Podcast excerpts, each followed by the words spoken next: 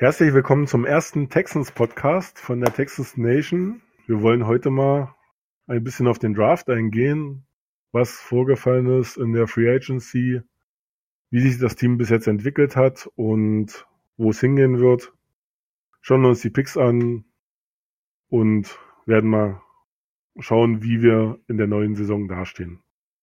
Als Fürsprecher oder Gegensprecher wird man noch herausfinden, habe ich mir den René an der Seite geholt und mit ihm werden wir jetzt diskutieren. Ja, Mahlzeit erstmal.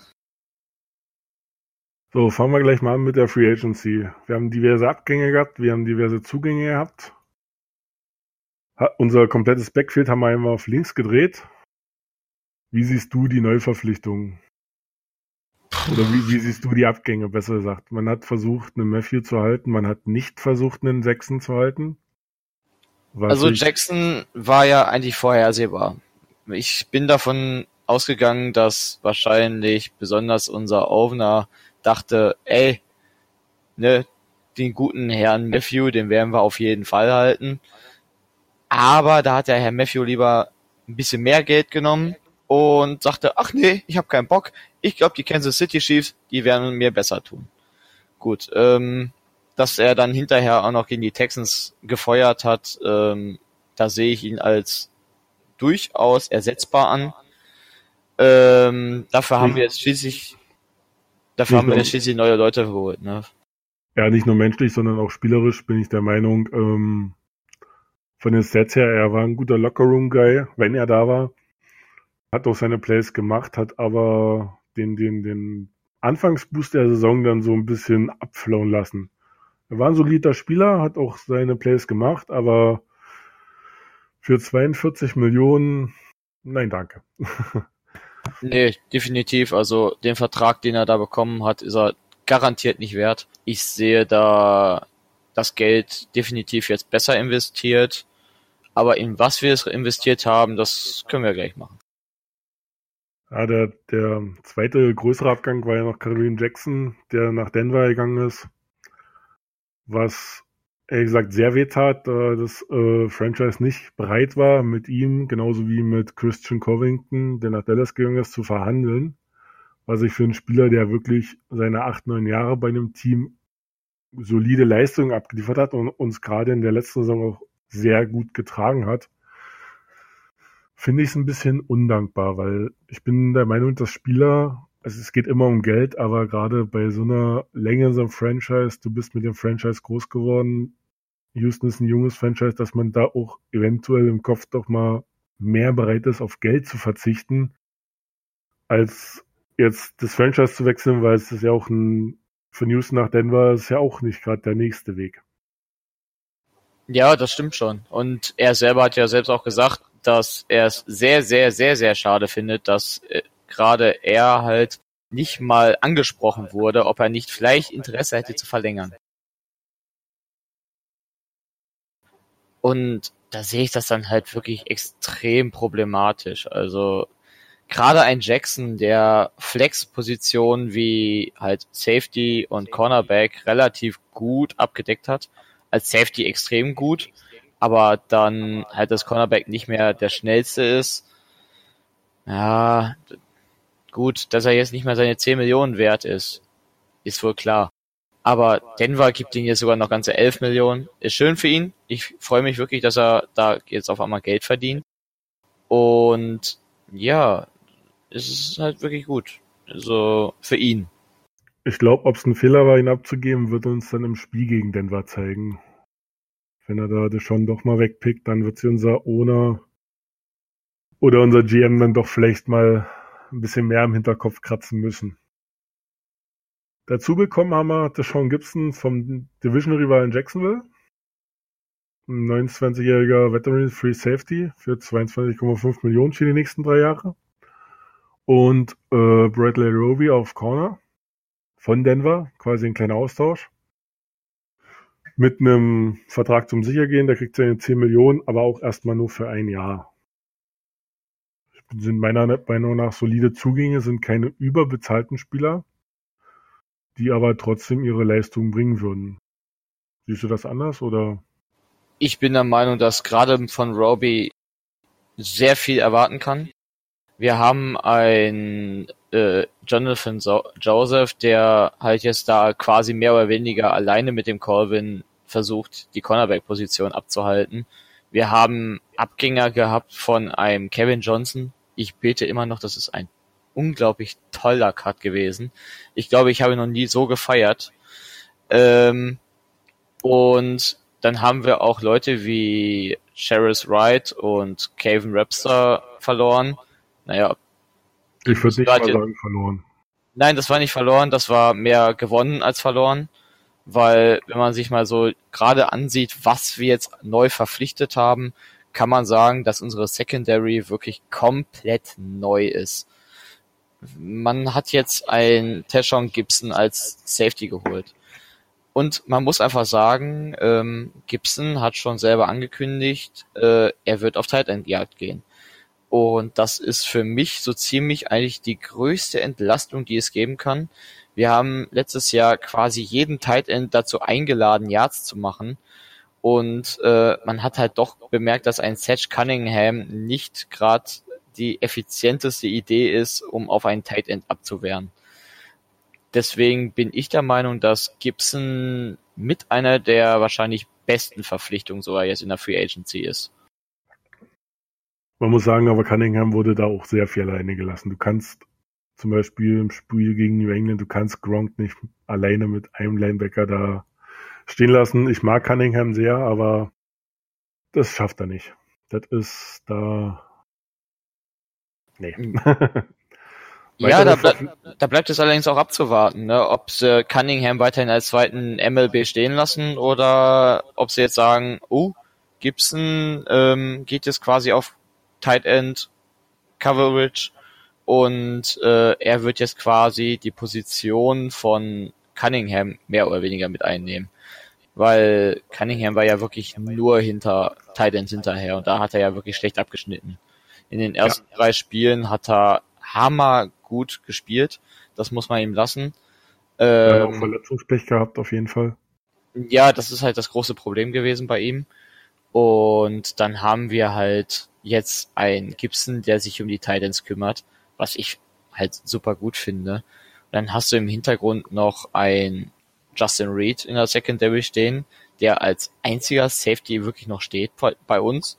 Alle anderen sind ja wirklich ausgetauscht worden ich hätte niemals im Leben gedacht, dass wir dieses Jahr ein Safety Need in der Free Agency auf einmal haben.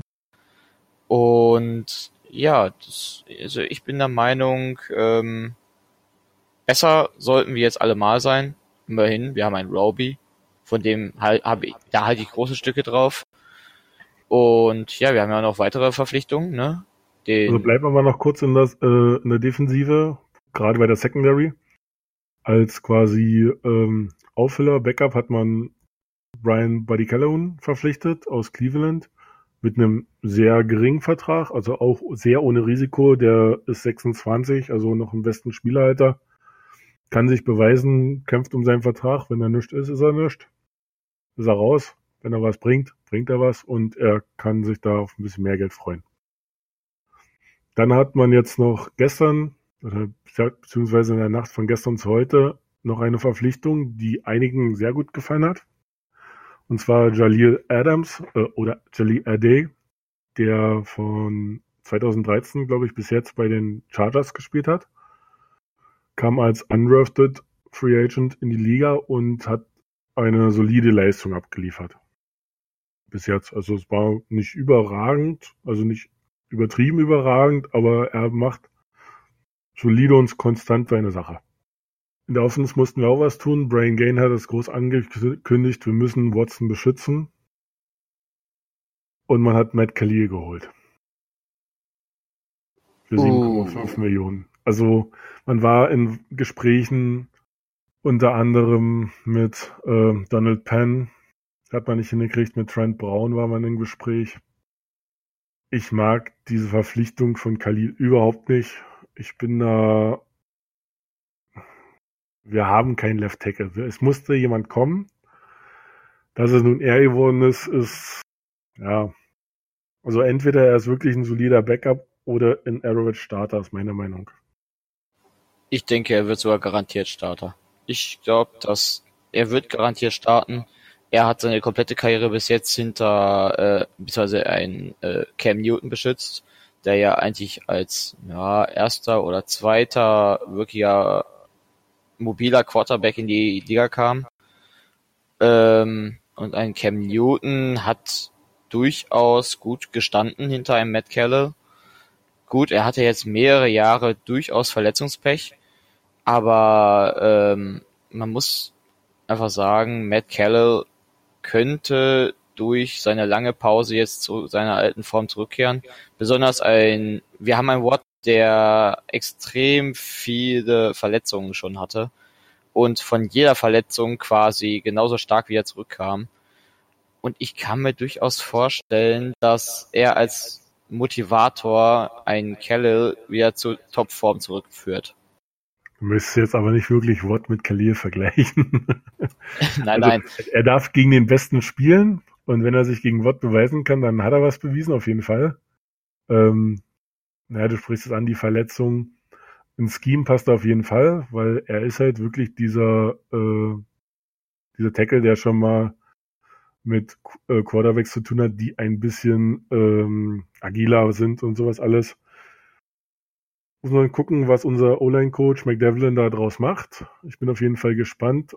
Ich hoffe, meine Vorschau oder mein, mein, mein Eindruck trügt mich und er ist wirklich, dass er nochmal den zweiten, dritten Frühling kriegt und nochmal richtig abreißt und wir einen soliden Tackle für Watson haben.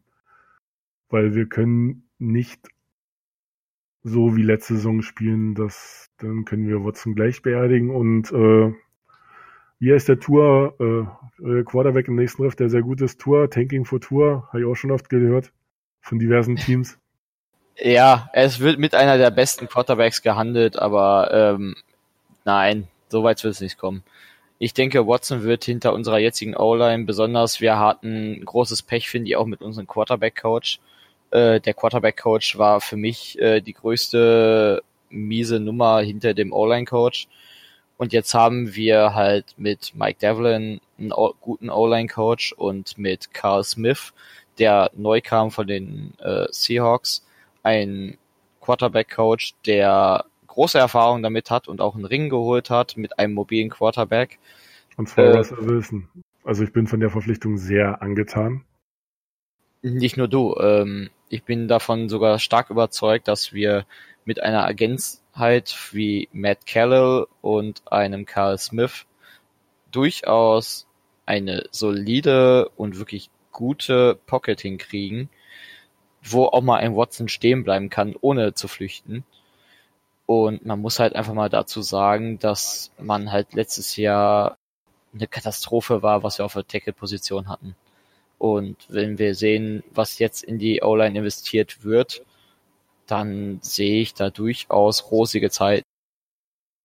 Der letzte Pick, der unserer O-Line auf jeden Fall mithelfen wird, ist ein ebenfalls ein Veteran, und zwar Darren Fels, wurde für 1,5 Millionen, ist verkraftbar, aus Houston geholt. Das ist Plug and Play. Er ist ein wahnsinniger Blogging Tight Ja, es gibt's nicht viel zu sagen.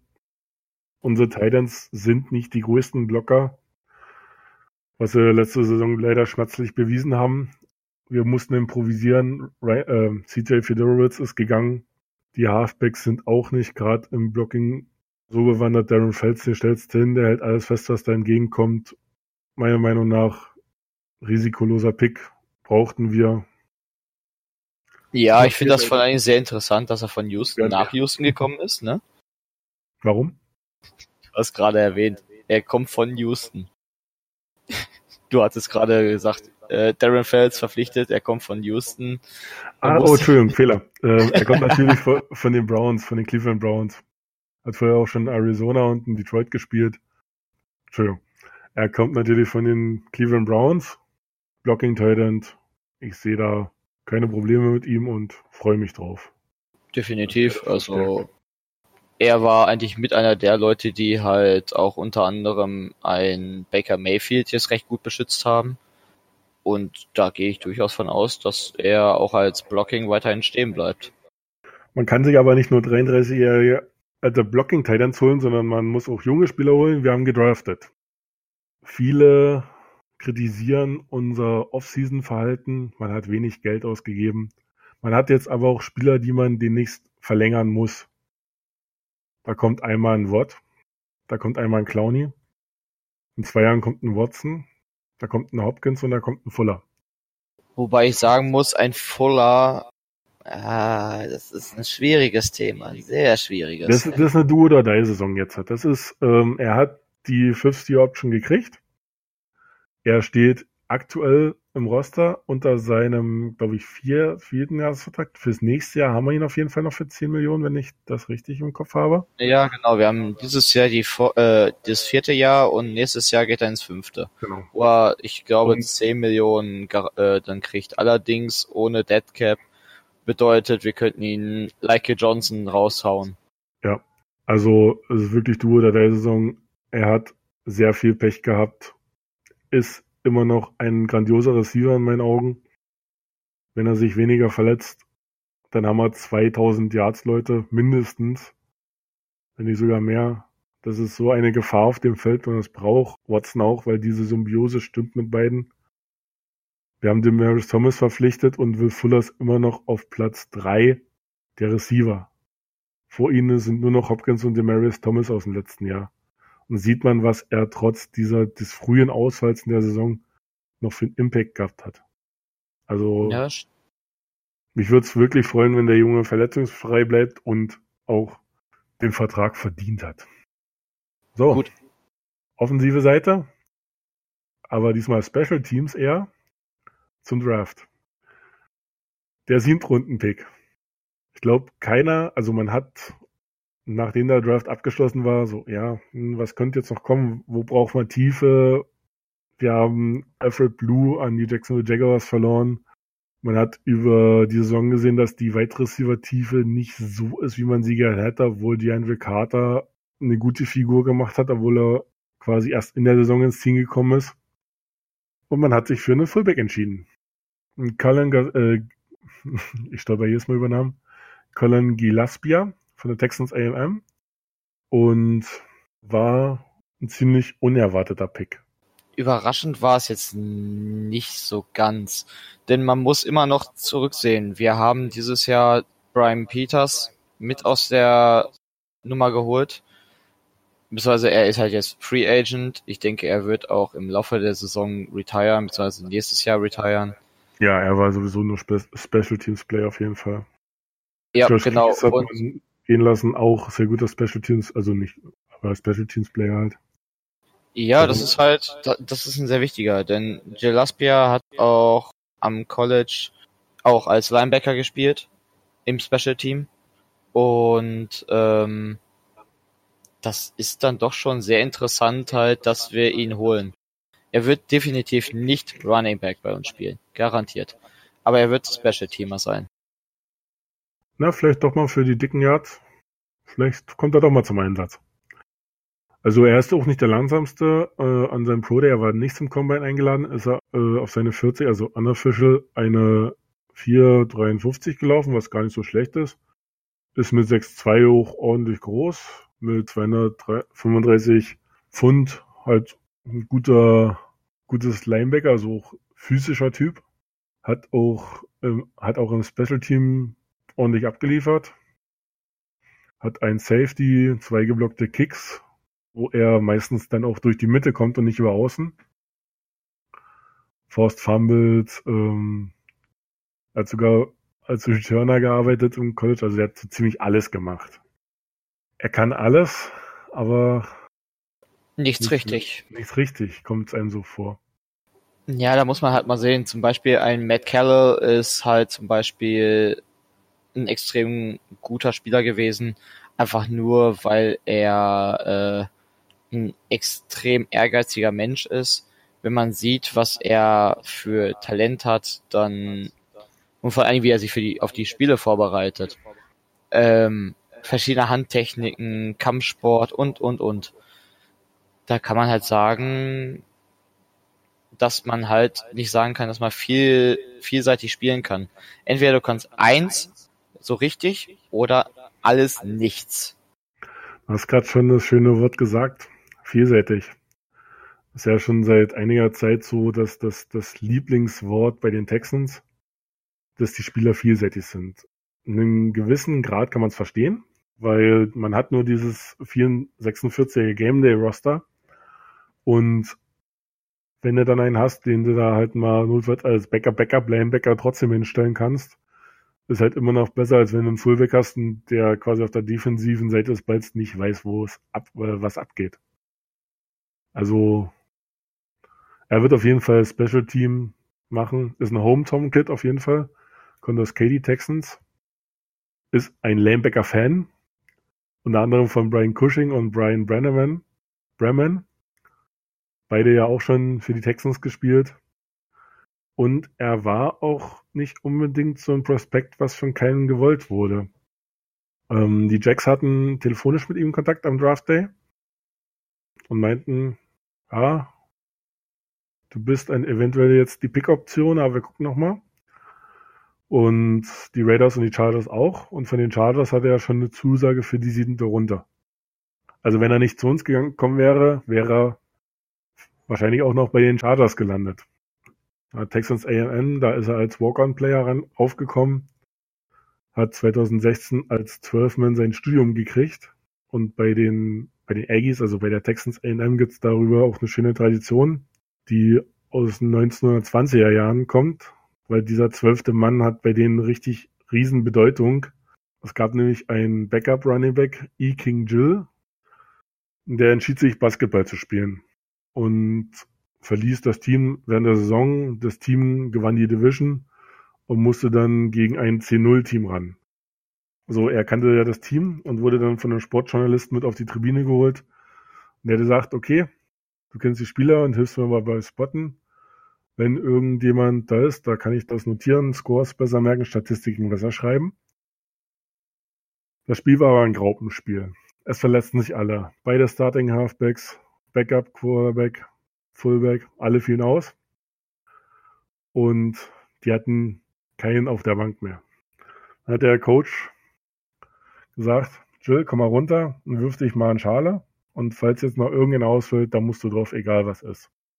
Er musste nicht spielen, aber diese Bereitschaft zum Spielen ist bei den Aggies, hat sich so eingebrannt, dass die jetzt dieser zwölfte Mann etabliert haben als ähm, quasi Tradition hat dann auch noch die Tradition, dass beim Kickoff ähm, eine Auswahl von zehn Students getroffen wurden, die ein Tryout gemacht haben und die quasi als zwölfter Mann beim Kickoff das Spielfeld betraten.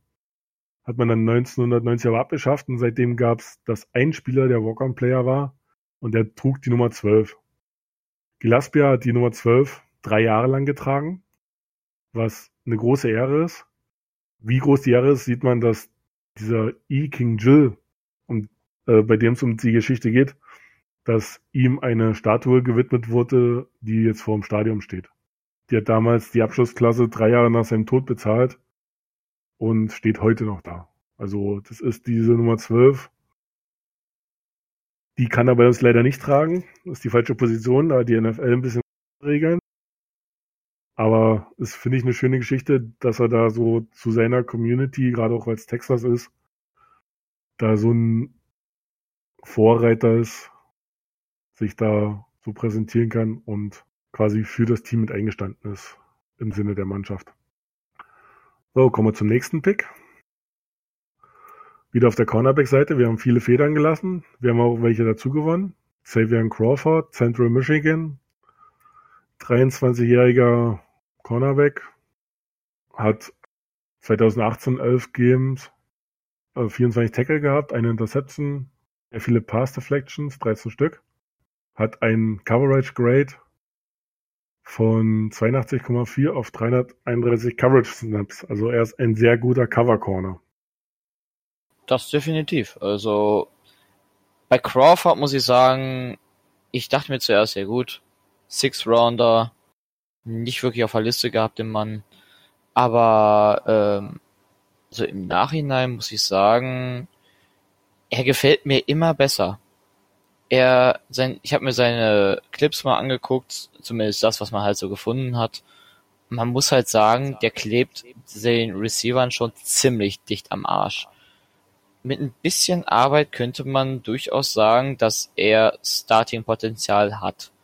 Aber dass da halt noch ein bisschen was fehlt. Dazu ist er mit 23 Jahren halt doch schon im etwas fortgeschrittenen Alter für die NFL. Ja, 23 geht aber noch, noch voll okay. Ja, definitiv noch voll okay, aber du hast Für die halt. Entwicklung ist es ja klar, aber 23 ist noch voll okay. Bei Crawford habe ich mir aufgeschrieben auf jeden Fall zum Pros, was du schon angesprochen hast. Guter Press Corner, guter Cover Corner. Er untercuttet Routen, äh, Routen sehr gut. Und äh, wenn auf ihn geschmissen wird, hat er nie eine Completion Rate von über 40 Prozent. Das heißt, in den Pass Deflections im Ballabfang ist der so Wahnsinn. Was ihn so ein bisschen wahrscheinlich auch rutschen lassen hat, ist seine Physis. Er ist echt ziemlich schmal. Also er hat nicht ähm, so die, die, die breiten Maße, die breiten Schultern und kann dadurch auf Aus mit ordentlich großen Receivern ein bisschen Probleme bekommen. Er ist auch nur, nur 5'11 ist auch gut gesagt, aber er ist 5'11 groß. Was auch noch ein bisschen so mit reinspielt, ist, dass er 2017 im College eine Season-Ending Rückenverletzung hatte. Und er kann sich auf jeden Fall schlecht vom Blocks lösen, wenn irgendwelche Screens kommen oder Runs, um dann Second Level zu kommen. Also ihm fehlt noch so ein bisschen Physis, aber kann man trainieren. Vom, vom technischen Setup her finde ich ihn mega gut. Definitiv. Also ist für mich ehrlich gesagt so im Draft so wirklich ein ziemlich underrated Cornerback, den ich doch schon recht attraktiv finde, dafür, dass er halt so spät gepickt wurde. Und gerade als Cover Corner auf Außen, also ich bisschen mehr Übung und ich denke, der kann auf jeden Fall auf Außen eingesetzt werden. Ja, das hat uns halt gefehlt, wenn man sich mal so anguckt, ein Sheriff White, der lässt sich einfach rigoros verarschen und ein Crawford wird das wahrscheinlich nicht so einfach machen. Auch weil er einfach schon deutlich jünger ist und doch noch deutlich mobiler. Genau. Dann haben wir eine Defensive End gepickt und wir ein Homekit. Geboren in Houston, ist auch auf die Texas Tech, glaube ich, gegangen. Wird von Pro Football Focus unter den Top 13 Rushers mitgezählt. War ein Fünftrunden-Pick mit 6,5 auch und 280 Pfund ein ordentlicher Brecher. Und mit 4,82 auch nicht gerade der langsamste. Von seinen Stats her finde ich ihn auch sehr gut als Rusher. Äh, 51 College-Spiele, 33 Starts, 99 Tackle, davon 29,5 for Loss, das was ich eine sehr krasse Quote finde. 17 Sacks, 12 Hurries, 3 Forced Fumble, eine Fumble Recovery. Und er steht wirklich seit seinem Freshman hier auf dem Platz. Also er ist sofort mit reingekommen, hat die kompletten, also vier oder fünf Spiele, äh, vier oder fünf Jahre komplett durchgezogen und wurde 2018 als D-Liner of the Year in der Pack 12 gewählt. Und für einen Fünftrunden-Pick klingt das fast schon viel zu gut. Da gehe ich aber mal davon aus, dass es halt Kleinigkeiten sind, die bei ihm zum Nicht-Pick geführt haben bei den meisten. Und man muss halt einfach sagen, dass die Defensive End und Defensive Tackle Class einfach extrem stark ist dieses Jahr, beziehungsweise extrem stark war dieses Jahr. Und dann fällt halt auch schon mal so ein underrated Player schon mal gerne bis in die fünfte Runde. Also ich persönlich könnte mir durchaus vorstellen, dass wenn beim wir haben außerdem das Problem, Jadanian Clowney wird seinen Franchise Tag nicht unterschreiben. Das hat er schon gesagt, er wird fernbleiben und ich glaube nicht, dass er spielt. Und da wäre ein Charles im Menu vielleicht eine Option als Ersatz. Müsste man gucken, wie man das stellt. Also es wird ja nicht mehr diese 3-4, 4-3 gespielt, es ist ja doch also irgendwie so ein Nickelmisch, wie er da reinpasst. Aber ich denke mal, dass wenn man da ihn wirklich verliert, hat man jemanden, den man da auf jeden Fall aufbauen kann.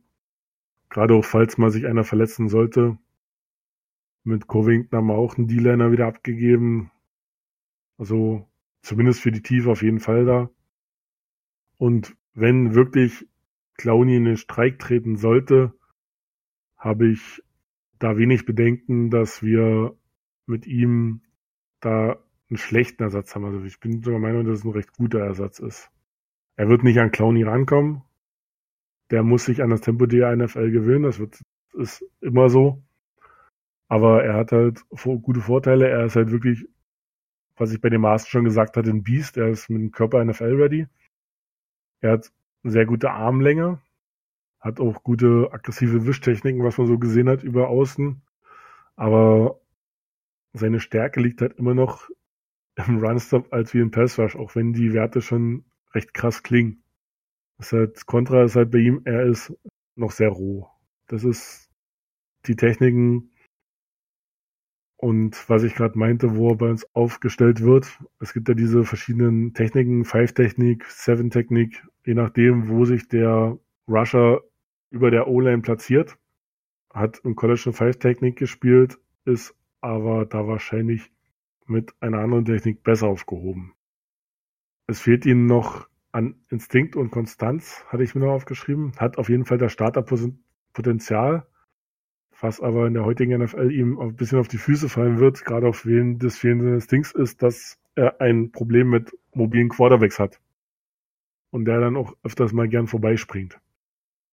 Kann man ja, trainieren, gut. aber es ist immer noch ein anderes Spieletempo als, als im College. Und viele Teams setzen mittlerweile immer mehr auf mobilere Quarterbacks. Fast selten nur noch reine Pocket-Passer. Ja, wenn man sich zum Beispiel jetzt den äh, Josh Allen anguckt, er war dieses Jahr der Receiver, äh, der Quarterback mit den meisten Rushing Yards. Man will es nicht meinen, aber der Junge hat einfach mal 600 Rushing Yards gemacht. Ja, also das, da sind auf jeden Fall seine Schwächen, wenn es um mobile Quarterbacks geht.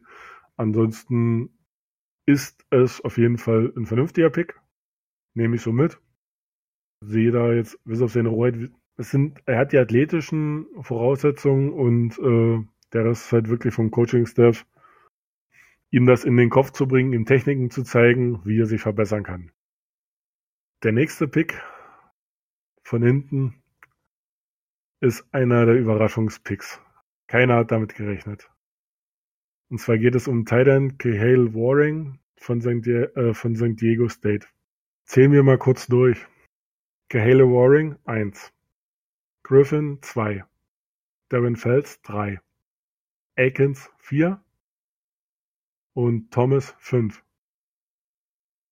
Mit was für einem Set wollen wir dieses Jahr spielen in Houston?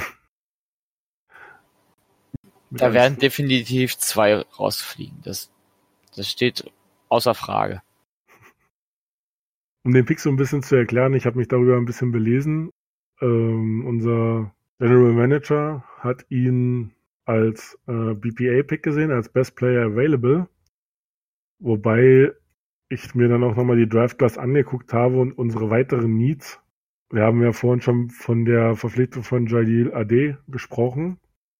Unter anderem wären da noch auf dem Board gewesen Damien Harris als Halfback, Hakeem Butler als Wide Receiver und Councey Gardner Johnson, wo auch einige unserer Jungs, die den Draft verfolgt haben, ihn so ein bisschen im Auge gehabt haben und ja, der könnte jetzt mal mit gepickt werden.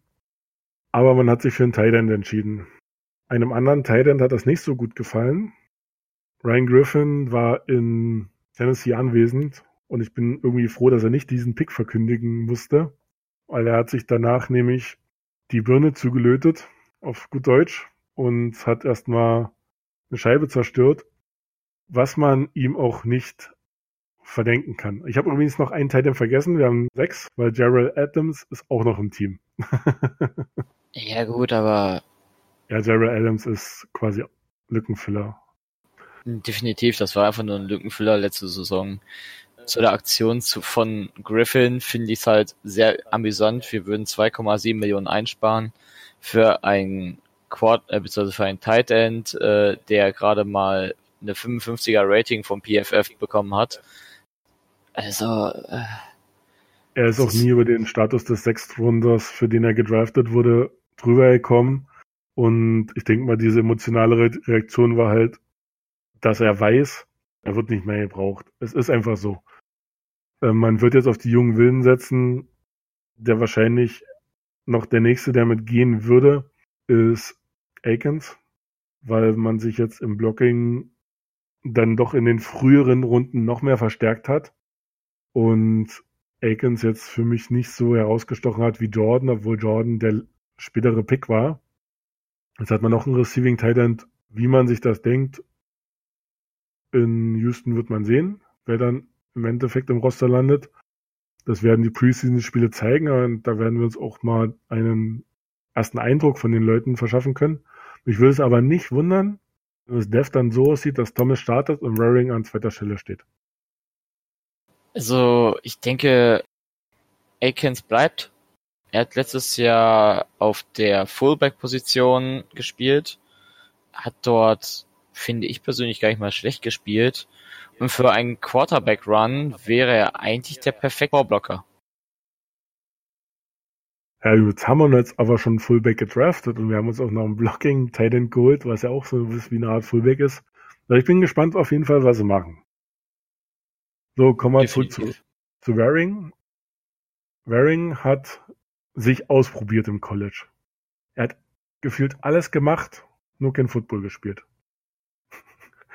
er hat ähm, und auch in Interviews das immer wieder betont, dass die Ausübungen der anderen Sportarten ihm bei der Technik geholfen haben, weil beim Basketball lernst du deinen Körper reinzustellen, beim Tennis lernst du Fußarbeit. Er ist geschwommen, er hat Wasserpolo gespielt, er hat Fußball gespielt. Er hat dazu ziemlich alles gemacht, was aber dazu führte, dass er nicht viel Football gespielt hat. Und das ist auch so eine Sache, wo ich bei ihm so ein bisschen noch Bedenken habe. Deswegen auch erstmal wahrscheinlich als zweiten Teil hingestellt, wenn nicht sogar noch tiefer. Oh, ja, Übrigens, sein kompletter Name ist Kalehe Kuyo Kali, Kalani Michael Woodhouse Waring. das ist wieder so ein schöner Zungenbrecher wie bei Kaimi. ich ich wollte es gerade sagen, also jetzt haben wir schon zwei Zungenbrecher im Team. Läuft bei uns. Wir bleiben bei Kahali. Ja, genau. er hat in der Vergangenheit schon ähm, mit Watson im Raum LA trainiert, bevor er gedraftet wurde. Was ich einen ganz witzigen Fakt fand. Also ich weiß nicht, woher sie sich kannten, aber auf jeden Fall kennen sie sich schon und haben schon gemeinsame Workouts miteinander gemacht.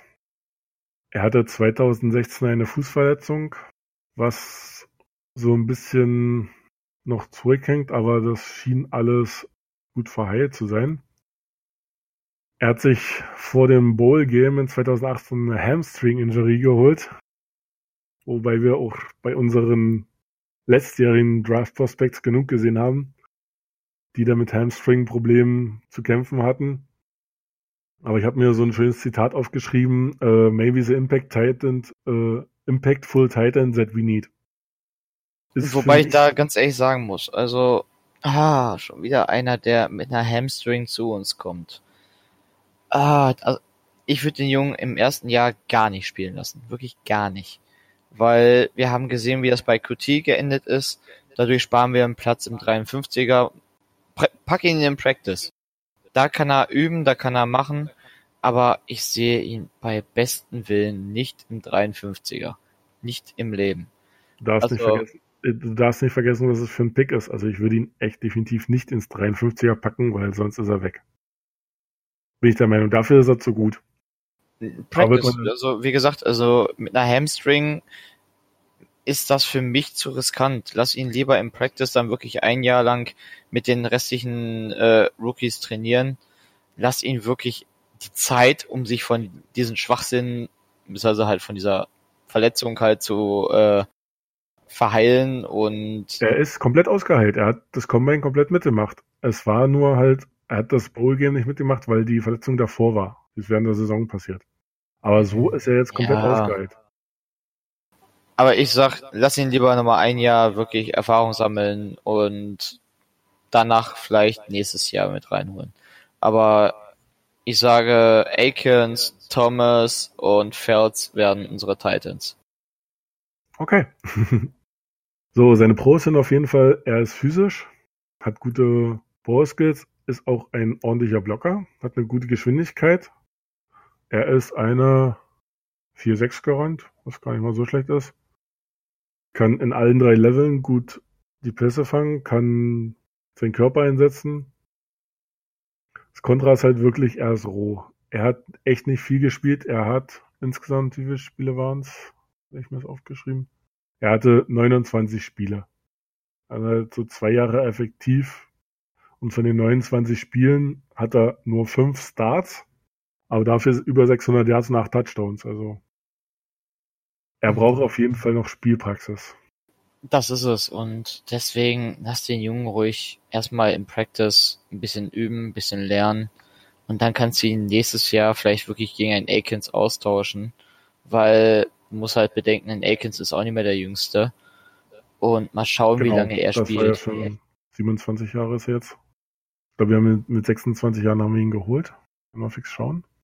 Nee, ich meine mit 27 war das sogar der hat sich sehr, sehr spät in seiner Karriere halt dafür entschieden, auch ja, genau.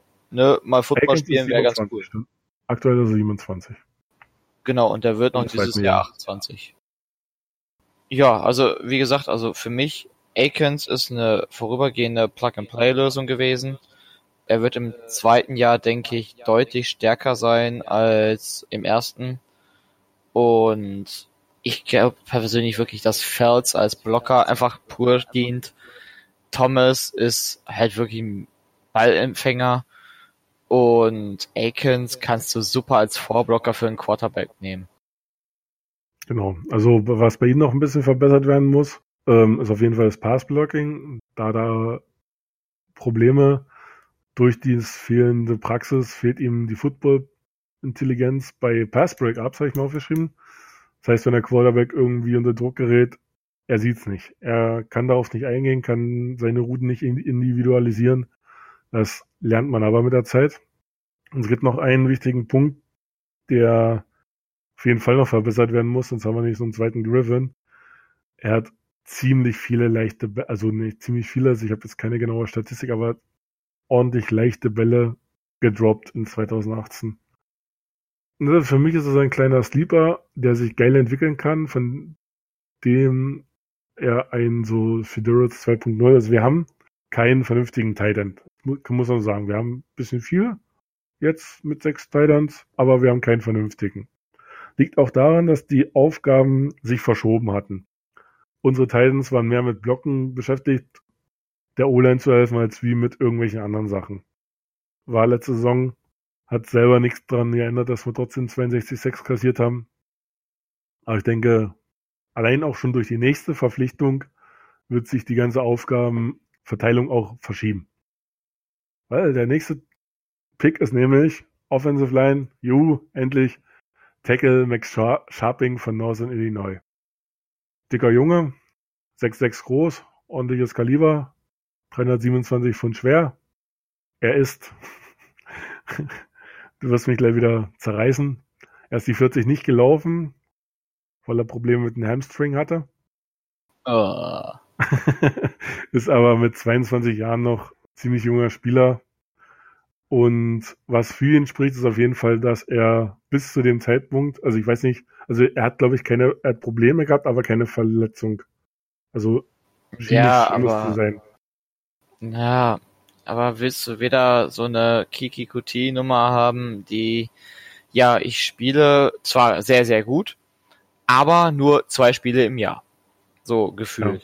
Ja. Ne, das, das ist für mich halt so, dann lass ihn lieber ein Jahr von diesem Kack wirklich genesen, lass ihn wirklich heile werden und dann hätten wir für nächstes Jahr, wenn zum Beispiel Sandra Henderson Kacke spielt, einen guten Right Tackle vielleicht, den wir dann gesund in die nächste Saison mit reinnehmen können.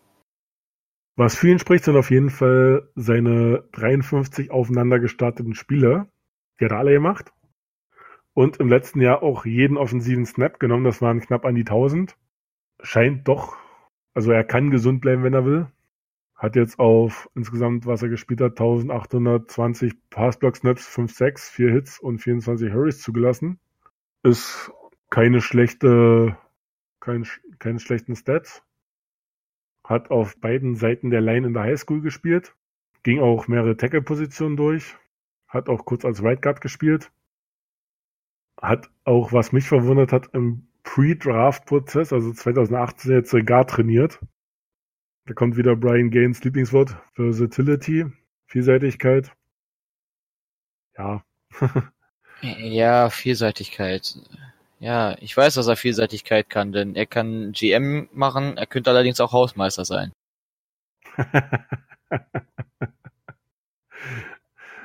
Sein, seine Protection Grade war immer über 87 Prozent, was nicht schlecht ist. Also ich bin von dem Pick auf jeden Fall mehr überzeugt als von unserem anderen Tackle. Ja, den sparen wir uns aber bitte auf, bevor wir uns jetzt aufregen. Ja, einfach mal aus dem Gründen, weil es bei Sharping eher nachvollziehbar ist, wie auf der Tackle gespielt hat und auf welcher Seite. Das wechselte nämlich immer pro Jahr hin und her und er hat auf beiden Tackeln immer so mindestens eine Saison verbracht. Also nicht nur ein bisschen, sondern kann dann auch die Bewegungsabläufe und alles. Ist ein großer Fan von JJ Watt, weil er stammt nämlich aus Green Bay, Wisconsin. Und wo kommt JJ Watt her?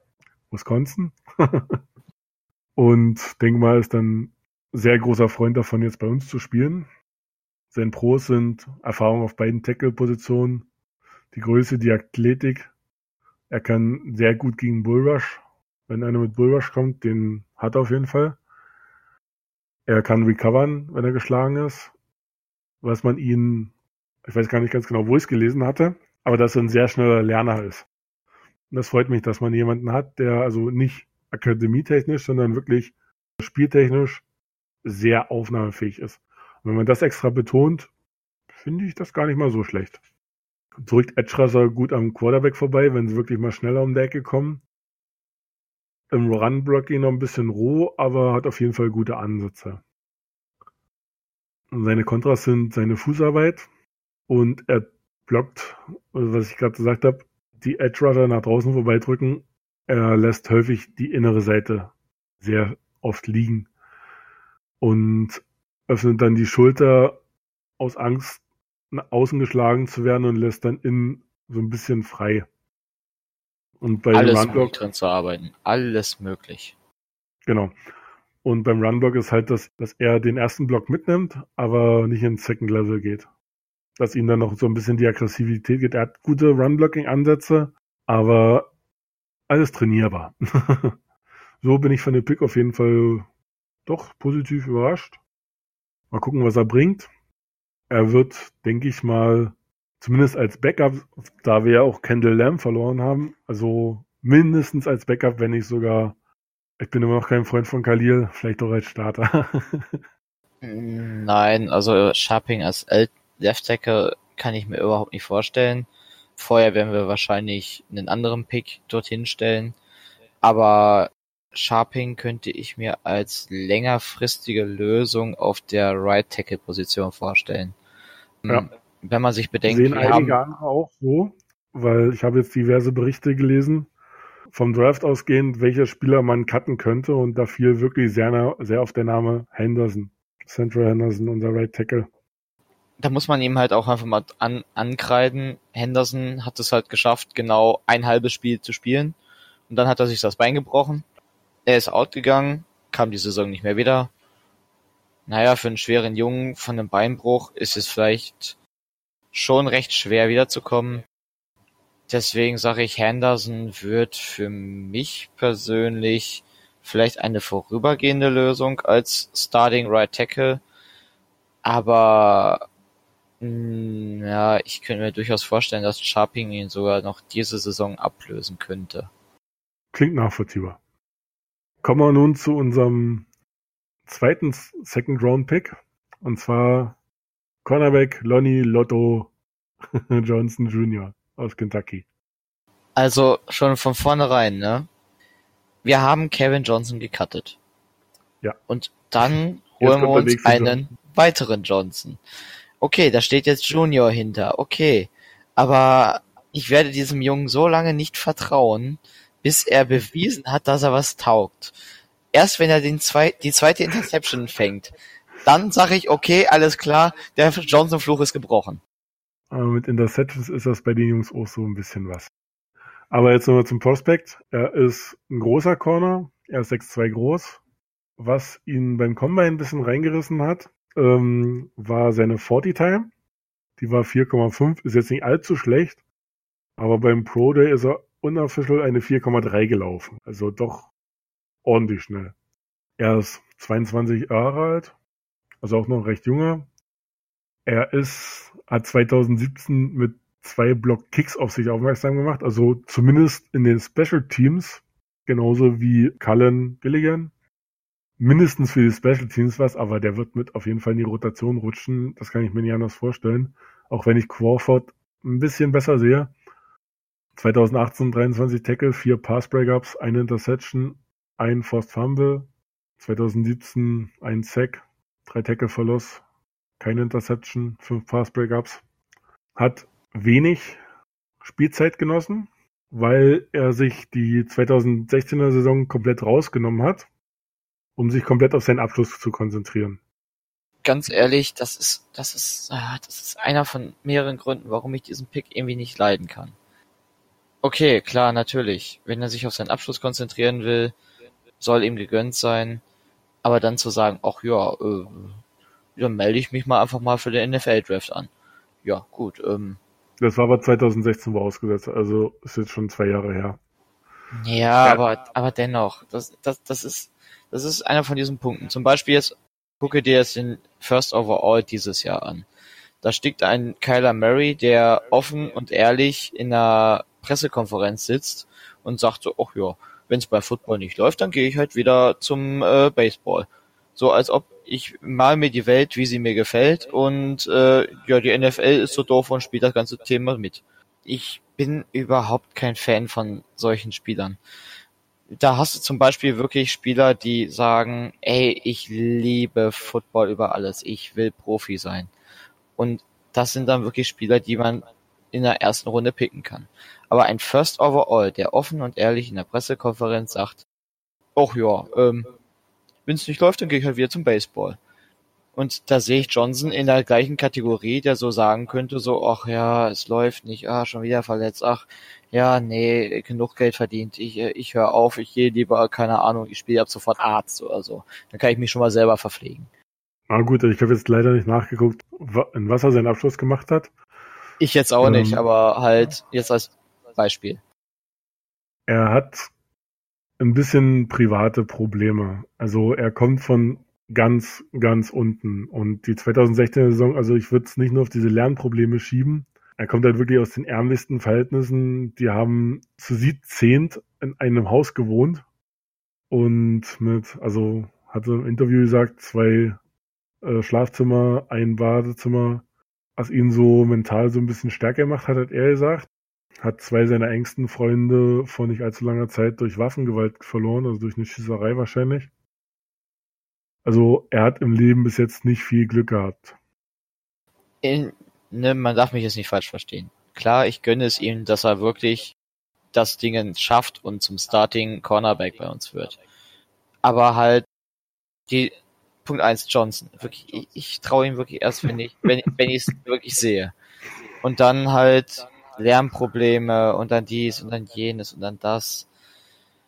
Ja, ich, ich weiß nicht. Ich, ich denke, in einer Third Round wäre der auch noch locker da gewesen. Allein deswegen wird jetzt ein Breakout-Guy.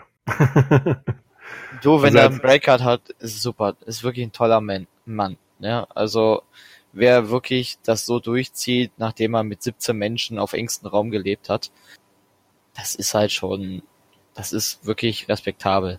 Das muss man halt so sagen. Er kommt halt ähm, halt auch aus dem letzten Loch, er kommt aus Gary, Indiana.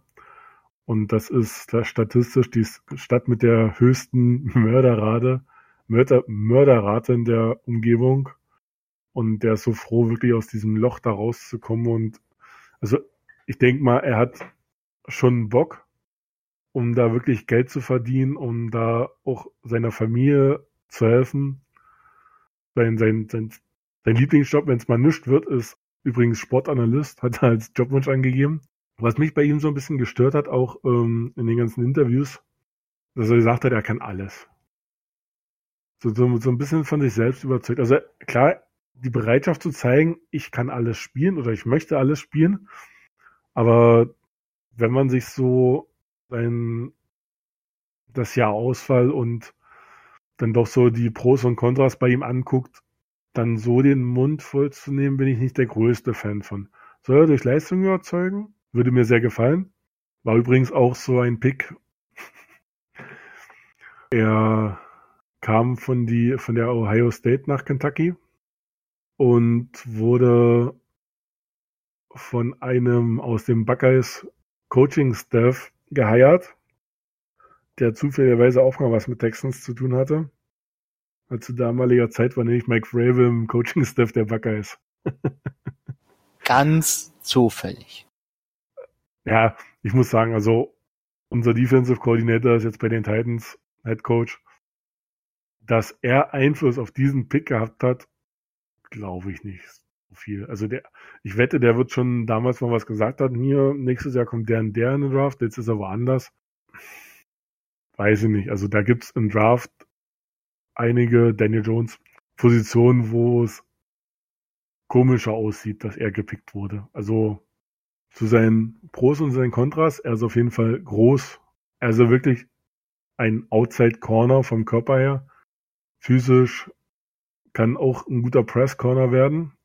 Ist ein guter äh, Backpedaler, also Rückwärtsläufer in diesen ersten paar Metern, bevor es, wo sie dann richtig Gas geben. Ein Special Teams guter Kickblocker. Und im Run Support muss er zwar noch ein bisschen arbeiten, hat aber schon sehr gute Ansätze. Bei ihm ist halt wirklich ein Auf und Ab. Er ist inkonstant, inkonstant hat schlechte Ballskills und Instinkte, was sich durch die wenige Spielzeit so ein bisschen erklären lässt. Er hat halt sehr wenige Interceptions und hat eine Spielweise vor sich, die eher äh, prevent ist, also so, so ein abwartend. Genau, abwartend trifft es ganz gut. Hat man auch in seinen Tapes gesehen, der Receiver macht vor ihm eine Curl Route oder irgendwas. Er lässt den fangen und tackelt ihn. Er tackelt ihn sicher. Er hat ihn, auf jeden Fall. Aber er ist keiner, der die Route cuttet und versucht an den Ball zu kommen. Hat keine oder ganz selten irgendwelche Contested Catches. Hat halt wirklich nur diese knapp zwei Jahre Praxis. Hat durch das Abwarten ein hohes Passer-Rating gegen sich. Und die Completion Rate gegen ihn ist halt immer mindestens 51 Prozent. Er ist ein sicherer Tackler, aber halt kein Contested Catcher, wo man sagen kann, okay, ich habe jetzt äh, einen T.Y. Hilton, ich stelle ihn dagegen. T.Y. Hilton wird halt fangen und er wird ihn zu Boden bringen, aber bei einer Qualität von einem T.Y. Hilton oder so kann es halt sein, dass er ihn auch austanzt, wenn es doof läuft. Also lieber er, also er ist recht schnell dran, aber ja, also dieses Contested fehlt mir so ein bisschen. Hat auch sehr wenig, also er hatte, zumindest ist mir bei Mist Tackles nichts Schlimmes aufgefallen. Von daher ist er auch ein sicherer Tackler, aber hm, mir fehlt das hm. Contested. Ja, er ist ein sicherer Tackler, wirklich. Das, das muss man ihm lassen. Aber ich weiß nicht, ob das ein Second Rounder wert war. Also, ja, klar, er hat das Zeug, er hat die körperliche Statur dafür, für das, was er gedacht ist.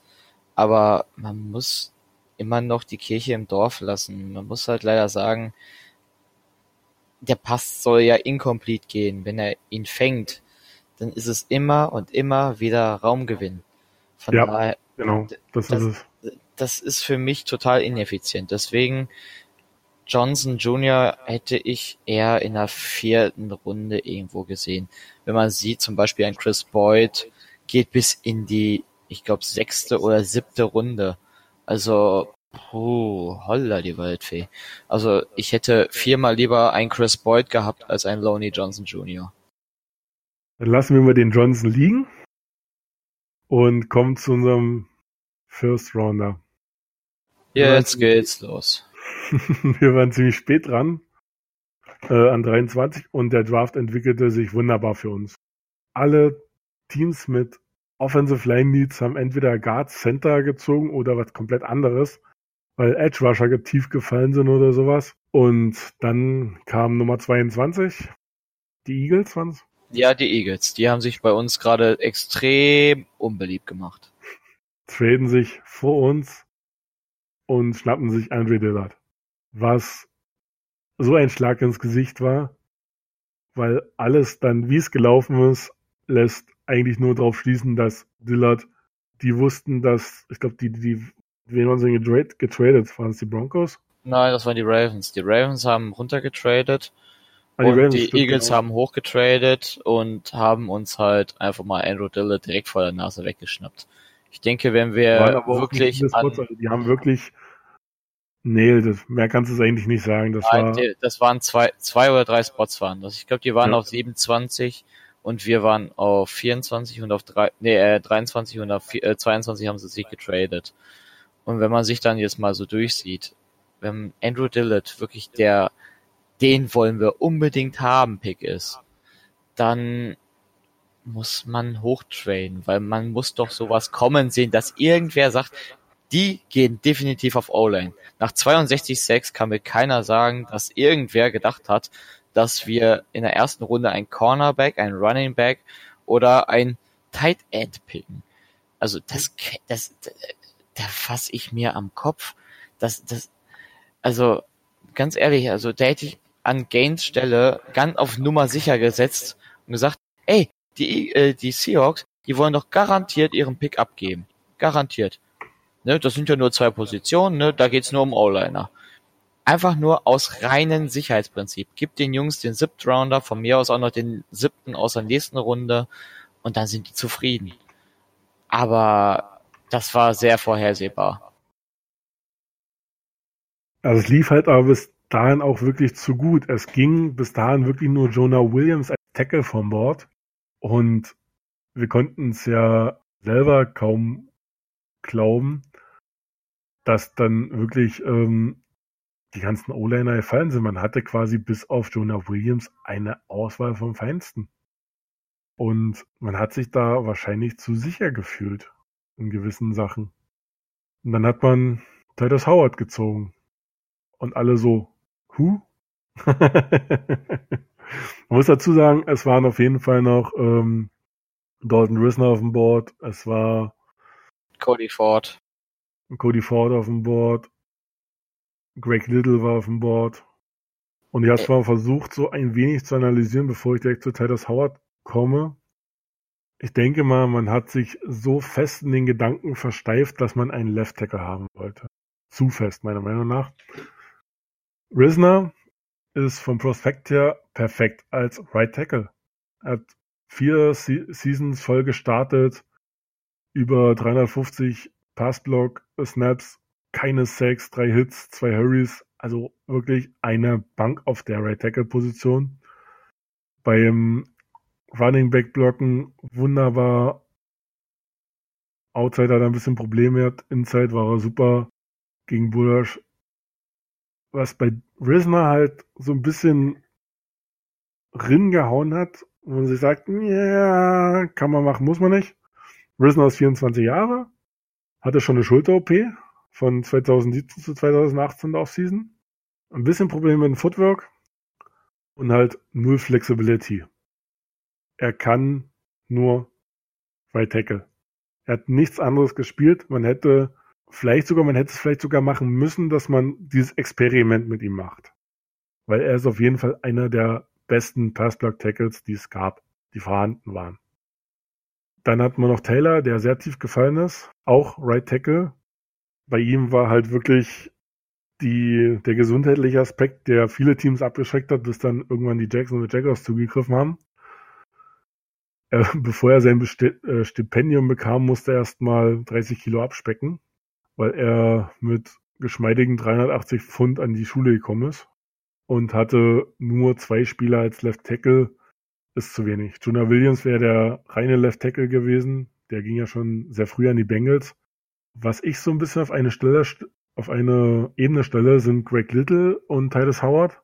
Ich habe die beiden so ein bisschen verglichen, weil Greg Little auch noch mit einem Left Tackle Prospect ist.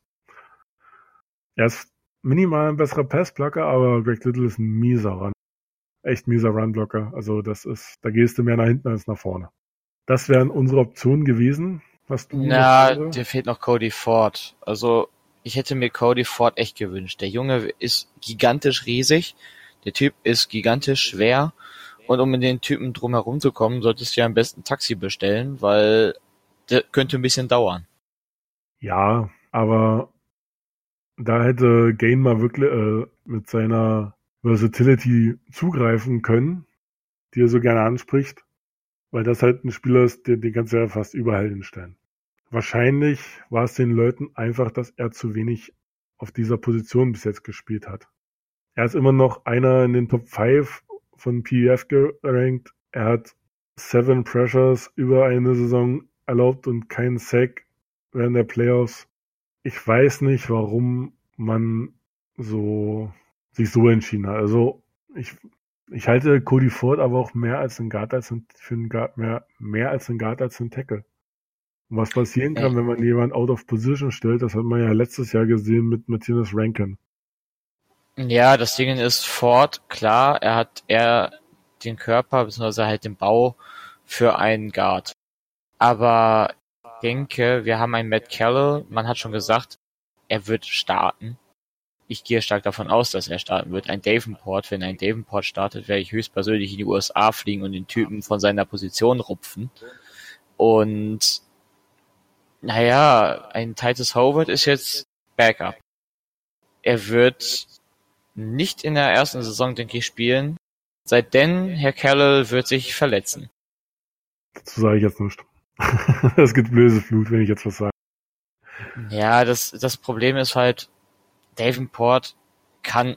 Ja, der Davenport wird, ist, der, der wird nichts mehr. Also deswegen. Im ersten Jahr ist noch so, Rookie-Jahr sagst du noch okay. Und der hat im zweiten Jahr wäre so sein Prove-It-Jahr gewesen.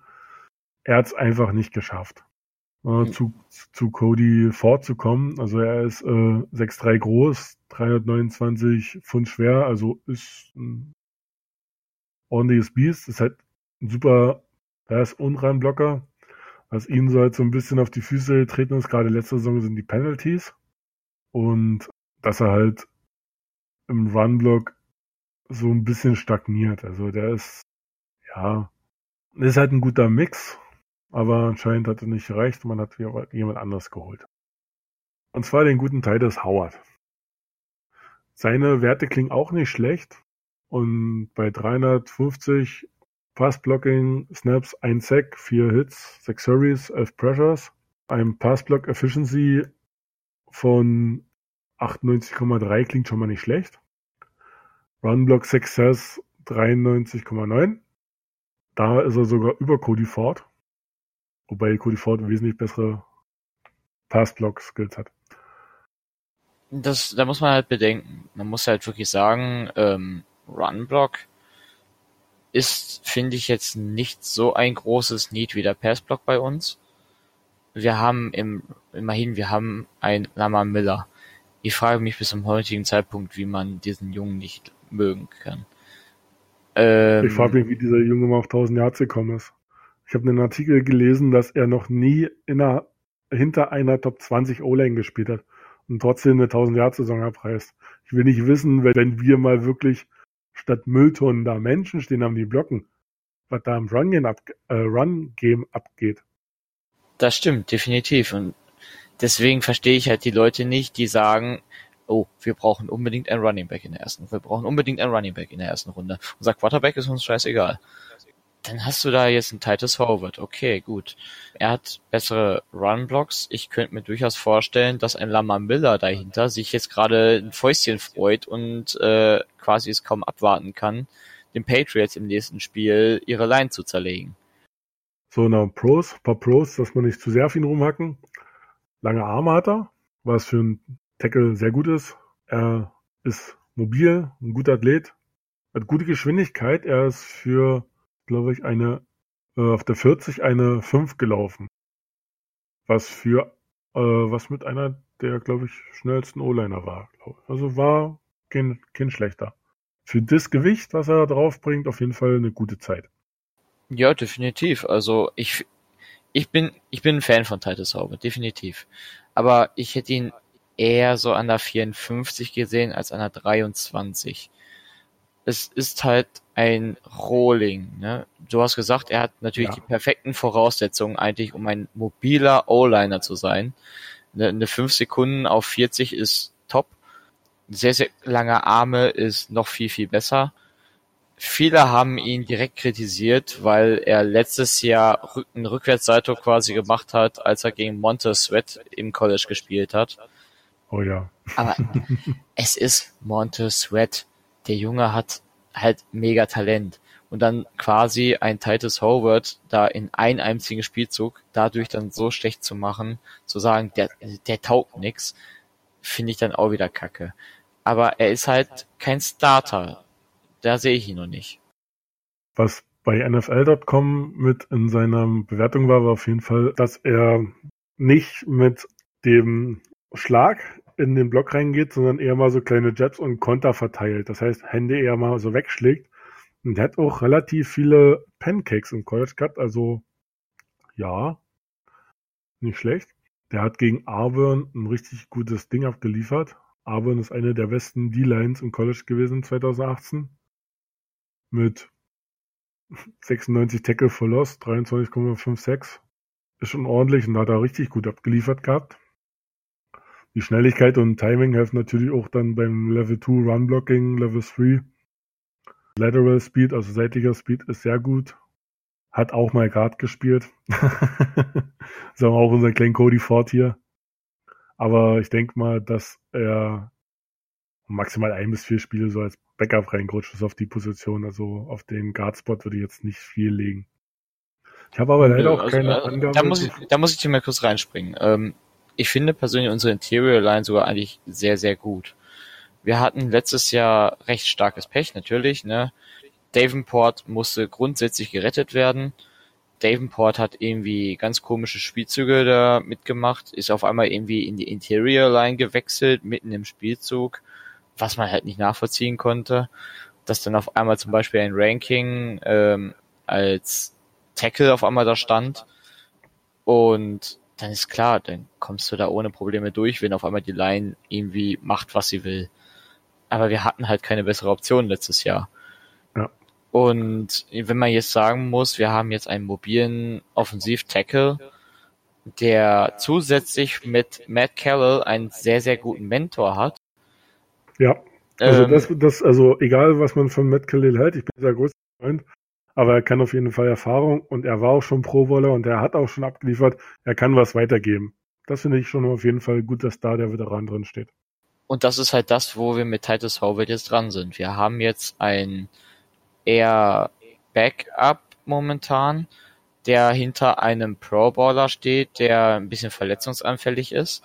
Aber ich kann mir durchaus vorstellen, dass er in Zukunft unser Starting Tackle ist. Und Vielleicht, genau, links wie auch rechts. Okay. Er, er kriegt beides hin. Mit seinen langen Armen ähm, hat er sehr, sehr gute Karten gegen Defensive Ends. Und ich denke, in der Interior Line braucht er definitiv nicht reinrutschen. Das, das braucht Nein. man nicht nachgucken. Nee, das, also, das, ich hatte, mich hat's halt äh, nur gewundert, weil ich äh, gerne bei Tackle-Prospekten mir sehr gerne mal raussuche, weil ich halt das bei Risner gesehen habe, dass halt wirklich rechter Tackle, rechter Tackle, rechter Tackle ist und man das über die Saisons auch nachvollziehen kann. Bei Howard habe ich es nicht gefunden. Es wird gesagt, okay, er hat auf beiden Tackle-Spots gespielt, aber ich finde jetzt nicht, wie lange. Ich habe es auch bei einem anderen Prospekt gesehen. Da hast du wirklich gesehen, okay, der hat eine Saison auf Right Tackle gespielt, dann hatten sie Probleme und dann hat er zwei Saisons Left, Left Tackle gespielt. Und da weißt du, das war nicht nur zwei, drei Spiele und er ist drin im Ding. Und das habe ich ja. halt bei, bei ihm nicht so gefunden. Ja, das, das ist halt das. Ähm, wir haben in der Gruppe ja auch viel diskutiert. Wir haben viel nachgeguckt und gemacht und getan, um uns irgendwie auf den Draft vorzubereiten, um uns selber zu gucken, was könnte jetzt passieren. Und ähm, man muss halt sagen, wir haben alle mit Titus Howard, wir haben ihn alle eigentlich quasi auf dem Board gehabt. Im späteren Bereich, nicht im frühen Bereich, sondern eher im späten Bereich. Aber wir haben ihn alle durchaus schon vorher auf dem Board gehabt, weil wir sagen alle, der Junge hat zwar jetzt noch nicht das Starting-Potenzial, aber er wird es werden, wenn wir halt dementsprechend passend mit ihm arbeiten. Und da haben wir mit Matt Callell definitiv den perfekten Vor Vorreiter bzw. Vortänzer für ihn. Und ich glaube, dass der Junge viel Potenzial mitbringt. Weißt du, was ich bei mir beim Kontra als ersten Punkt stehen habe, ohne dass du meine Notizen kennst? Was? Year 2 Starter. also, dass er im zweiten, ab dem zweiten Jahr startet. Ja, das sehe ich ganz genauso. Das, das ist auch das, was ich mir persönlich bei ihm wünsche. Das war halt so, dass mein Kontra, wovon das ausging, ist einfach mal, er hat dasselbe Problem wie Lonnie Johnson. Jetzt nicht, dass er ausgesetzt hat, aber er hat einfach mal wenig bis gar nicht gespielt. Von dem kompletten Snaps, was äh, unter anderem das Pro Football Focus graded hatte, der ja einige Tackles hat, die haben richtig viele Tackles gegradet, hat er die zweitwenigsten Snaps. Es gibt nur einen Tackle, der weniger Snaps hat. Und er braucht Football IQ, er muss lernen, lernen, lernen. Definitiv. Also, ähm, aber Titus Howard sehe ich als sehr lernwillig. Also seine Interview, sein Interview soll sehr, sehr, sehr, sehr gut gewesen sein. Ich habe es leider nicht gesehen. Und ihn sollen auch sehr, sehr viele andere auf dem Board gehabt haben. Ich denke, der. Er hat auf jeden Fall auf sich äh, aufmerksam gemacht, kurz vorm Draft. Es war, er hat laut den Texans in allen Interviews und Tests mit wenigen Fahnen bestanden und das wahrscheinlich auch sehr gut, wenn man so die Interviews durchliest. Hat im Senior Bowl, nee, nicht Senior Bowl, doch war Senior Bowl, in den 101 Skills von O-Line und D-Linern eine richtig gute Figur gemacht und es gab schon so zwei, drei Berichte, habe ich gefunden, dass man so vermutet, dass er sich so ein bisschen in die erste Runde rein sneaken wird. Er hat natürlich große Abstriche noch, gerade was halt wirklich die Erfahrung angeht, weil er halt wirklich eine komplette Saison erst gespielt hat, wo er 650 Snaps gehabt hat. 2016 hat er 51 Snaps gehabt und 2017 64, also das ist nix. Ja, er, er, ist, er ist halt einer, der noch lernt beziehungsweise ja. lernen muss. Muss. Aber ich denke, das Potenzial und auch das Talent ist vorhanden und das könnte ein wirklicher ihr Tour-Starter werden. Matt Kellel hat einen Einjahresvertrag. Also alles spielt eigentlich darauf hin, dass er wirklich ein Jahr bei uns startet, also Kellel, und daraufhin Howard übernimmt. Ich persönlich. Ja, ich denke mal, der wird, der, der wird beiden, also äh, sowohl Howard als auch Sharping gut was mitgeben können, auf jeden Fall. Und wir haben ja auch mit Nick Martin, sind zwar jetzt nicht unbedingt die Tackle, aber gerade auch so O-Liner, die erfahren sind, die auch nicht schlecht war. Unsere Mitte war mit das sicherste im letzten Jahr. Wir haben wirklich nur Probleme auf den Tackle-Positionen gehabt, wobei links mehr als rechts. Ja, das stimmt. Ähm, allerdings muss man halt wirklich sagen, mit Sharping haben wir ein Zukunfts-Right Tackle gepickt, definitiv. Und mit Howard haben wir in Zukunft Left Tackle gepickt. Bedeutet, man hat im Draft auf jeden Fall darauf beruht, dass wir unsere O-Line jetzt in naher Zukunft erstmal nicht mehr unbedingt nochmal verstärken müsste durch einen Right Tackle. Ob das alles natürlich so aufgeht, ob das wirklich alles so funktioniert, ist dahingestellt. Aber der Plan dahinter, den man jetzt so leicht erkennt, ist, finde ich, solide und gut. Denn wenn Watson jetzt auch noch Zeit hat und nicht mehr noch ein drittes Auge mit auf die äh, D-Line sch schmeißen muss, ist, denke ich, unsere Offense jetzt mit einer von den Top 5 Passing Offense. Ich gehe noch kurz auf die Kontras ein, die ich bei ihm habe, also die, die negativen. Äh, ist seine Handplatzierung, seine Kraft, also er muss definitiv noch was drauflegen, weil Kraft- und Hebelwirkung oben wie unten, er kann gegenhalten, aber nicht pushen. Unterkörperkraft ist, also er muss wirklich für den Runblock, er muss nochmal auf jeden Fall auf die Bank noch ein bisschen drücken, muss die Hände schneller nach oben bekommen und halt durch die fehlende Massekraft verliert er halt Boden, aber dadurch, dass du dich ja in der NFL nicht mehr aufs Lernen konzentrierst, sondern halt nur noch Training und Tra Training und Kraftraum, ist, denke ich mal, das geringste Übel. Er hat, glaube ich, auch Thailand gespielt, war das nicht so? Oder war das Sharping? Weil der einer von beiden Tackles war auf jeden Fall erst Thailand, erst Quarterback, dann Thailand und dann auf Tackle gegangen. In, vom Highschool. Genau. Nein, das war Howard sogar. Howard war in der Highschool Quarterback. Dann hat er sich umgeschult zum Tight End und dann zum Offensive Tackle. Ja, das ist halt, ich, wie gesagt, ich, ich, ich finde ihn super. Ohne Frage, also, ich glaube, ich habe zu dem Jungen eigentlich alles gesagt. Also, ich hoffe, unsere O-Line wird jetzt bestehen bleiben. Ich hoffe, unsere O-Line ist jetzt stabil. Und ähm, man hat halt wirklich eine Menge investiert, wenn man sieht, wir haben derzeit im Roster neun Offensiv-Tackle. Klar, natürlich, davon werden vielleicht vier, wenn überhaupt, äh, in, im Roster bleiben. Aber man sieht halt, O-Line wird jetzt doch nochmal im Offensiv-Tackle-Bereich nochmal wirklich auf Vordermann gebracht. Und das ist sehr, sehr schön, das zu sehen.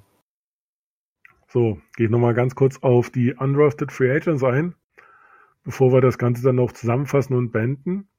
Man hat sich 20 Spieler geholt, wobei man dann auch endlich mal auf die Needs äh, Wide Receiver und Running Back eingegangen ist. Und da haben wir auf jeden Fall ein interessantes Prospect bei den Running Backs. Und zwar Kevin Hitchen von Michigan, der über seine vier Seasons, 27 Touchdowns mit einem Yards per Carry von 5,5 eingesammelt hat. Also sehr interessanter Spieler und wurde auch in diversen Artikeln mal vorgehoben.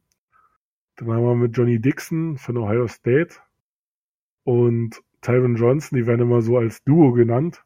Zwei sehr schnelle Wide Receiver, die auch ähm, zwischen 600 und 800 Yards im letzten Jahr hatten. Dann hat man noch ein paar D-Liner geholt, ein Center, alles nur, um die Leute mal so ein bisschen auszuprobieren. Justin oder Javi Edwards als D-Liner finde ich jetzt nicht so gut, weil wirklich nur ein Jahr Erfahrung hat. Was jetzt nicht wirklich viel ist. Als Running Back hätte man noch Demara Crockett, Missouri, hat zweieinhalb Jahre Erfahrung, hat 5,9 äh, Yards per Carry, ist aber ein schlechter Receiving Back, ist mehr so der stabilere hat einen relativ guten Pass-Block-Rate. So, ich fange jetzt mal an mit meiner Draft-Zusammenfassung und bin gespannt, ob du meine Meinung teilst oder nicht. Ich bin da auch mal gespannt. also meine Meinung zum Draft ist, dass wir keinen Plug-and-Play-Draft haben. Wir haben Watson im vorletzten Vertragsjahr vor der Verlängerung, genau, im vorletzten Vertragsjahr, bevor er ins vierte geht und dann noch die Fifth-Year-Option hat. Und ich würde den Win-Now-Mode nicht auf ein Jahr beschränken wollen. Ich würde nicht sagen, okay, wir entwickeln die jetzt ein Jahr und dann jetzt aber Win-Now. Wir haben ein schweres Schedule, auf jeden Fall. Aber das sind alles keine Plug-and-Play-Player. Meiner Meinung nach. In Special Teams vielleicht können wir, sind wir dauerhaft am Verbessern. Und wir haben mit eins der doch besseren Special Teams mittlerweile. Auch nach Panther und Kicker wechseln. Dass wir Kaimi gehalten haben, war immer noch sehr gut. Aber allein für den Draft jetzt gesehen, es sind sehr rohe Prospects. Es kann viel gemacht werden. Wenn man teilweise so Bilder sieht, wie sie auch Spieler innerhalb von der Offseason halt körperlich verändern. Man ist Needs angegangen, auf jeden Fall es jetzt so die Lösung ist oder ob man sagt, okay, man wirft jetzt gleich ins kalte Wasser, weil man lernt durch Spielpraxis und frisst halt nochmal. Ich hoffe es eigentlich nicht, weil Rest in Peace Watson, bitte nicht. Bin ich mit dem Draft nicht ganz so zufrieden. Also man hätte vielleicht wirklich in manchen Situationen vom Office her vielleicht mehr Eier zeigen müssen. Ich gehe im Draft hoch, ich gehe im Draft runter, ich weiß, wo meine Needs sind. Ich glaube, das wussten wir alle, wo die Needs sind. Und dass sie jetzt in der Free Agency Geld gespart haben, finde ich noch nicht mal so schlimm. Man hat demnächst diverse Verpflichtungen zu machen. Aber ich hätte mir dann doch den ein oder anderen, vielleicht sind sie auch Plug-and-Play-Player, man weiß es nicht, aber es klingt alles noch sehr roh. Und mein Favorite von Draft meine Favorites vom Draft sind Max Sharping und Savian Crawford. Da muss ich sagen, ich bin da durchaus deiner Meinung, ja. Ähm, meine Draft Review wäre in diesem Falle relativ simpel. Und zwar, ja, wir haben definitiv kein Plug-and-Play-Draft gemacht. In, gar, in wirklich keinen der vielen Bereiche. Ich sehe maximal Crawford und Omenu wirklich in einer Position, wo man sagen könnte, mit wenig Arbeit viel Ergebnis. Stimmt, Omenu. Stimmt, ja, doch. Ja, also das, das ist für mich einfach mit einer der sichersten Picks. Also dass er überhaupt in der Runde 5 noch da war, ist für mich persönlich irgendwie ein Wunder. Und dann hast du ein Xavier Crawford, der mein zweiter Favorite aus diesem Draft definitiv ist. Er ist sehr, sehr vielseitig, hat eine sehr gute Coverage, er bleibt am Receiver dran. Ähm, für mich ein klassischer Outside Receiver, wie er sein soll. Cornerback. Äh, mein, äh, meine ich ja. Und die beiden sind definitiv meine Lieblinge im Draft. Also es gibt, glaube ich, keinen Spieler, den ich mehr leiden kann als Omenium momentan.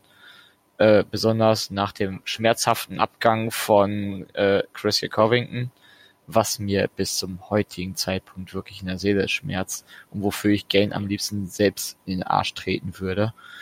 Er war extrem depressiv, nicht depressiv, aber der war schon sehr angefressen davon, dass ein Brain, äh, ein Gain halt meinte, ach ja, äh, wir sprechen mit dem gar nicht, der wird mir zu teuer. Und jetzt ist er für, ich glaube, 1,5 Millionen bei den Dallas Cowboys, weil er halt eben Texas liebt. Und ich bin die Meinung, die hätte man auf jeden Fall auch noch übrig haben. Definitiv. Weil definitiv. Und dann ich hätte ich eher einen Angelo Blackson ausgemustert. Ja, ich wäre dann eher auf Dunn gegangen oder sowas, aber auf jeden Fall. Er hatte Verletzungspech, aber wenn er auf dem Platz stand, stand er da und hat seine Sache gut gemacht. Ich bin immer noch ein, also ich feiere von einigen immer noch dieses eine Spiel, wo er wirklich diese drei Sacks hintereinander weghingehauen hat. Das ist so. Da, da, total hammergeil. Also, ne, ich persönlich bin ein riesen Fan von ihm. Ich habe hier sein Autogramm stehen, ich habe hier sein Trikot, sein College-Trikot. Von daher ist das auch alles legitim. ähm, deswegen, also ein Covington gehen zu lassen, okay, jetzt kommt ein Menu. Und Menu finde ich, also er hat bei Instagram extrem viele Videos von seinen Workouts ge gepostet, von seinen Skills. Ähm, ich bin da schon sehr, sehr überzeugt, dass der Junge durchaus Potenzial hat, auch einen äh, streikenden Clowny zu beerben vielleicht. Vielleicht, nicht unbedingt, aber wäre möglich. Äh, über die Jahre gesehen doch vielleicht. Über die Jahre gesehen, genau. Aber wenn man sich halt die erste Saison von Clowny ansieht, ist das auch jetzt nicht wirklich der Oberhammer gewesen, finde ich. Ich glaube, er hatte sogar nur einen 70er PFF oder so. Ich bin mir jetzt nicht mehr sicher. Zumindestens ein Xavier Crawford finde ich auch sehr, sehr interessant. Er ist ein vielseitiger Mann und ich glaube, er könnte nächstes Jahr vielleicht den Herrn Joseph beerben. Irgendeiner muss es machen, weil ich denke mal, mit 36 lässt dann auch so langsam der Körper nach, mindestens. Hat man ja diese Saison schon ein bisschen gemerkt, dass er so an seine Grenzen kam. Also wir müssen definitiv uns auf beiden Cornern neu aufstellen.